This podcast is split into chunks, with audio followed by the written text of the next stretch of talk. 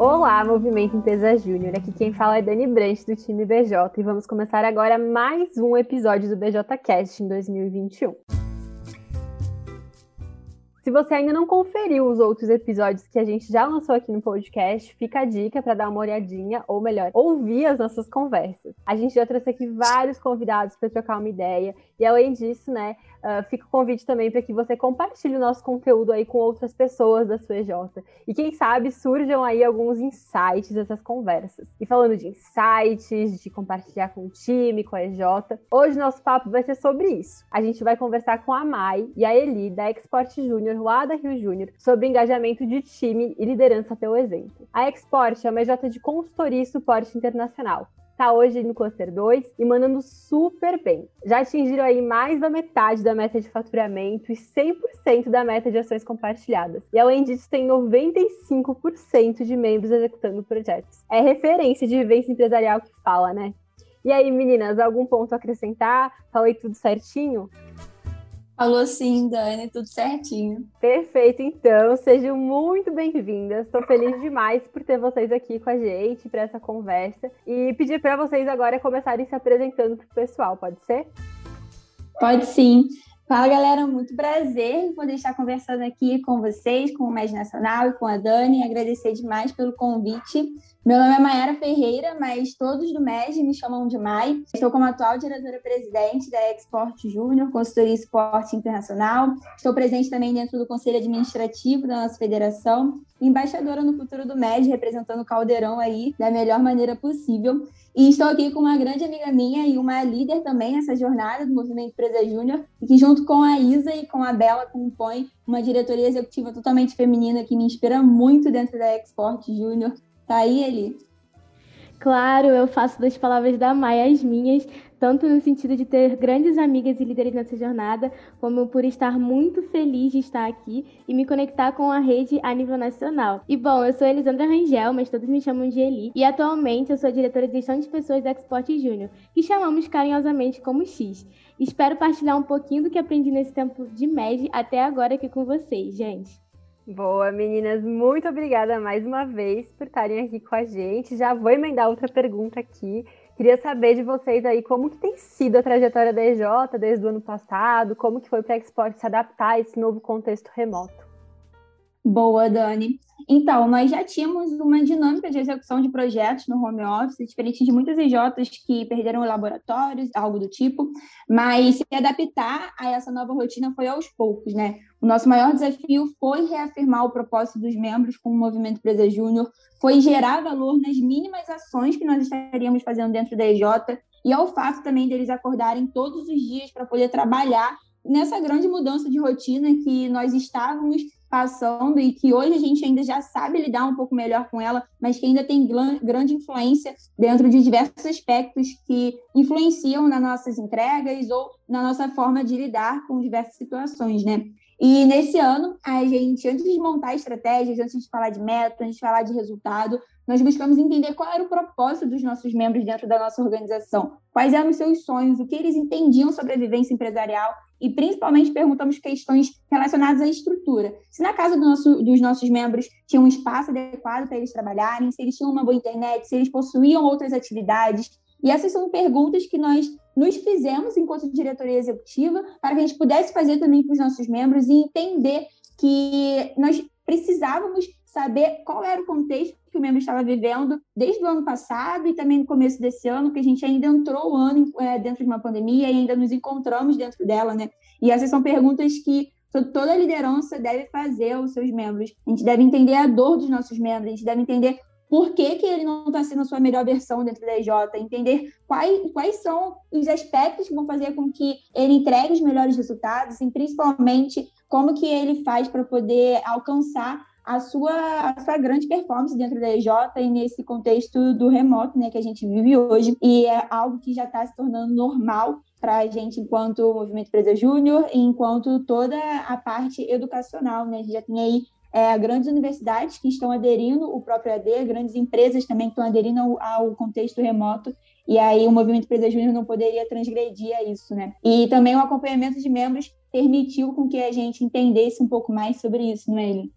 Exatamente, Mai. Todas essas questões que a Mai apontou aí agora na fala dela foram feitas principalmente através do nosso acompanhamento de membros e a possibilidade de fazer esse acompanhamento através de uma call, que dura em média 30 a 60 minutos, possibilitou uma aproximação muito maior entre o GP e os membros da X. No início da pandemia, nós tivemos um pouco de dificuldade para nos ad adaptar, mas depois que começamos a utilizar esse ambiente virtual ao nosso favor, tudo ficou mais fácil. Hoje nós não precisamos marcar um horário ou um lugar para conseguir conversar com o membro. Isso pode ser realizado com muito mais facilidade. O segredo que nós tivemos durante todo esse tempo de transição do meio presencial para o virtual foi a assiduidade no acompanhamento de membros, pois a gente entendeu que eles são o maior capital da empresa e quem a mantém viva. Então, através desse acompanhamento, nós temos a possibilidade de entender mais sobre o propósito do membro, o que ele deseja desenvolver no MED e quais são suas metas. Isso foi essencial para implementar uma cultura mais forte e baseada no nosso próprio time da X. Boa, exatamente.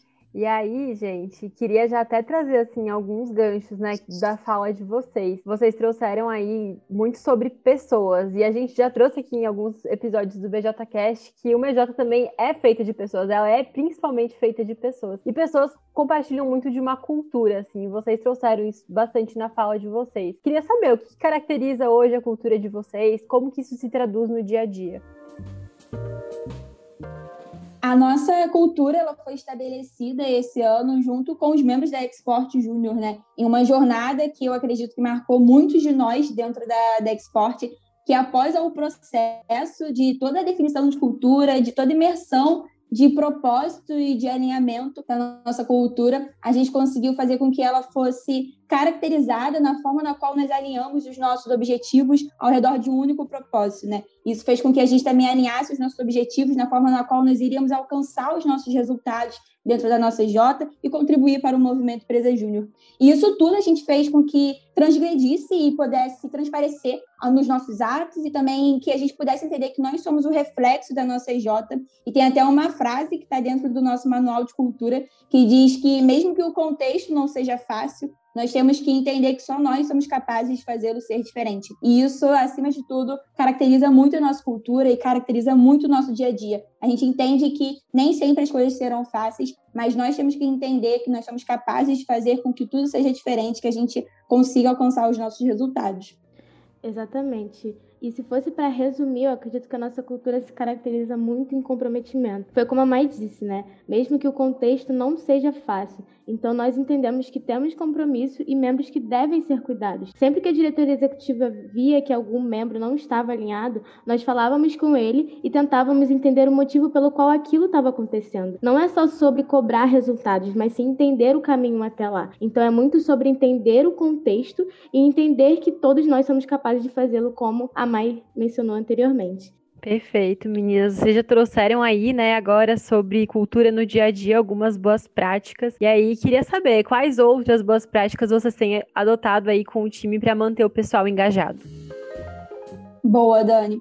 O engajamento é algo muito engraçado que, que nós debatemos muito dentro do movimento Empresa Júnior, né? Mas nós acreditamos principalmente que não existe uma receita para o engajamento. Cada membro dentro de cada EJ ele é diferente. Cada membro tem a sua tem a sua forma de lidar com os resultados, tem a sua forma de lidar com as suas demandas, e a gente acredita muito que o engajamento tem que ser personalizado a cada um dos membros, né? Porque o engajamento é a forma na qual os membros conseguem atingir os seus resultados, é a forma na qual os membros se sentem responsáveis a partir do fomento que eles recebem dia após dia, né? Do comprometimento que eles têm com a EJ, do comprometimento que eles têm com o Movimento Empresa Júnior e do quão líderes eles se sentem nisso. A gente acredita muito que o engajamento é algo que a gente fomenta bastante como uma boa prática da Export, parte de um time se sente responsável. E a gente transparece isso desde uma mensagem que a gente manda no grupo do Telegram até coisas mais profundas, como reuniões gerais, imersões, jornadas de cultura. A gente sempre conecta os membros com o propósito do Movimento Empresa Júnior e com o propósito da EJ para que eles consigam entender o porquê que eles estão aqui dentro e o porquê que a EJ faz com que eles sejam a melhor versão deles e para isso eles precisam serem, ser engajados e serem comprometidos, né? Tem até uma regra inegociável dentro da nossa EJ que é ser ativo e comprometido. Isso demonstra muito o nosso time e como que nós conseguimos fazer com que eles sejam engajados a partir de pequenos atos que nós temos no dia a dia, não é, Eli? Sim, e essa responsabilidade que a mãe falou vem através da autonomia que damos aos membros. Ou seja, toda a confiança que colocamos no time de que eles são capazes de realizar algo faz com que eles realmente sintam que são donos da empresa e líderes da EJ. Além disso, fomentar a liderança através do exemplo que nós damos enquanto membros da X no dia a dia trouxe muito engajamento. Então, viver o movimento de forma intensa e passar isso para os outros colegas de equipe é muito contagioso. Eu dou como exemplo, é na nossa federação, a Rio Júnior, nós chamamos o MED Fluminense de Caldeirão.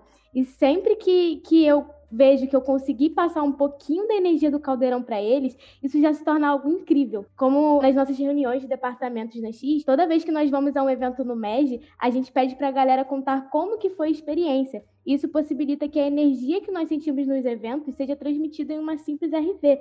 Isso traz acessibilidade, sabe? Até mesmo para as pessoas que não conseguiram ir no evento, ela vai ver o depoimento do colega dela de equipe, vai ver como que ele se sentiu naquele evento e essa energia vai ser transmitida. Então, acho que isso é muito importante para a gente trazer o um engajamento para o time.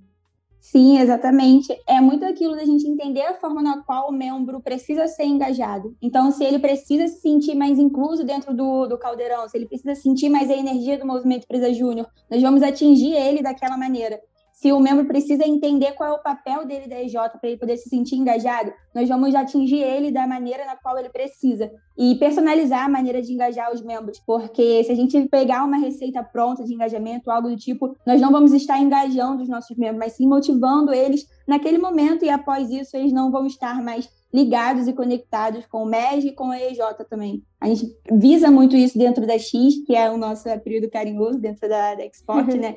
e a gente visa muito essa forma de engajar o membro com as suas formas de lidar com a EJ, com as suas formas de de lidar com a questão profissional dele também. Arrasaram, meninas. Acho que muito disso, né, vem da gente entender que cada jornada de liderança é única, cada jornada que a gente tem dentro do movimento é único, porque as pessoas são únicas. E aí a gente já tá aí se encaminhando para o final do nosso episódio aqui, mas queria pedir para que vocês completassem uma frase. E vou lançar aqui, então, me digam aí. Tem uma coisa que eu queria deixar de lição aprendida é que, e aí completem aí para mim, por favor. Boa, Dani. Achei muito sensacional essa frase, né? Eu vou completar falando algo que de fato me marca muito e que desde a da minha trajetória no movimento Presa Júnior me marcou, né? Eu aprendi que os nossos comportamentos e valores guiam a nossa jornada dentro do movimento Presa Júnior. E é por isso que liderar um time pelo exemplo traduz muitas das coisas que nós falamos aqui, né?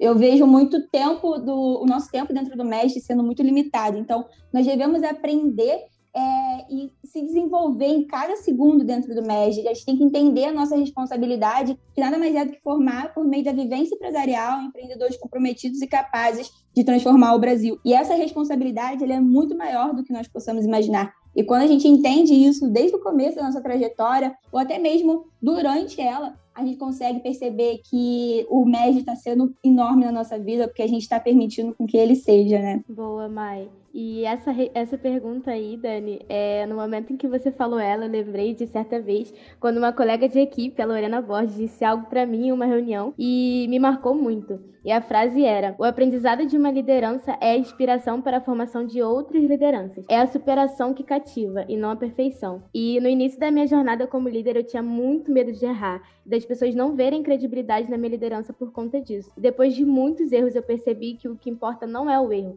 mas o que você vai fazer para convertê-lo. Todos os erros que cometemos hoje serão aprendizado para lideranças futuras, e é a forma de superação que o líder vai ter que vai cativar eles. Então isso é uma coisa aí que eu levei para minha vida e toda vez que eu sinto medo de errar, eu penso nisso, né, que todo esse aprendizado que eu tô tendo hoje é para inspirar os futuros líderes da nossa J e até as pessoas que estão hoje na liderança. Então, isso é uma coisa que me impactou bastante, que eu achei legal de compartilhar com vocês. Nossa, menina, arrasaram. Eu tô muito contemplada por o que vocês trouxeram aí de complemento da frase, né, que eu propus. Eu também não quero ficar de fora e queria compartilhar um pouquinho do que, que eu traria como complemento dessa frase, que é, se tem uma coisa, né, que eu queria deixar de lição aprendida sobre engajamento de time, liderança pelo exemplo, é que além, né, de criar esses cenários, da gente entender muito nosso papel enquanto lideranças da EJ, a gente também precisa aproveitar muito a jornada, assim. E é o meu desejo para vocês, para que vocês continuem aproveitando muito a jornada jornada. Queria agradecer, né, vocês ter, por terem vindo aqui, compartilhado um pouquinho do que vocês já viveram dentro do MED. Espero que tenha sido muito massa para vocês. Me contem aí o que vocês acharam.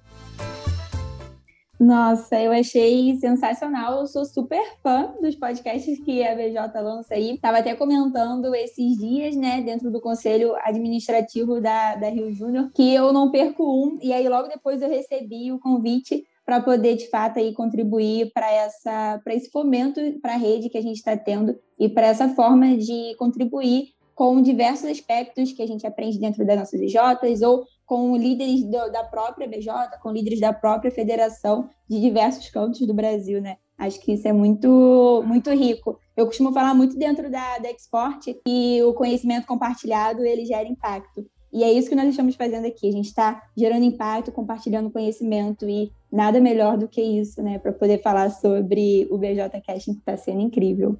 E conhecimento compartilhado com muita acessibilidade, né? Então você pode escutar o BJCast indo para o trabalho, indo visitar alguém. Isso é muito legal. Eu gostei muito da iniciativa e espero que isso possa impactar muitas pessoas aí ao redor do Brasil. Perfeito, meninas. Tenho certeza que muita gente vai conseguir tirar vários insights, aprendizados também do que vocês compartilharam aqui. Eu amei conhecer vocês e conversar um pouquinho mais. Então, mais uma vez, muito obrigada por terem topado aí o nosso convite. E eu espero aí, pessoal, que vocês também que estão ouvindo a gente tenham gostado. Se tiverem feedback, sugestões de tema, de outros convidados para a gente chamar aqui, não deixem de mandar lá no arroba BJ no Insta ou também responder os e-mails que a gente tem mandado na newsletter.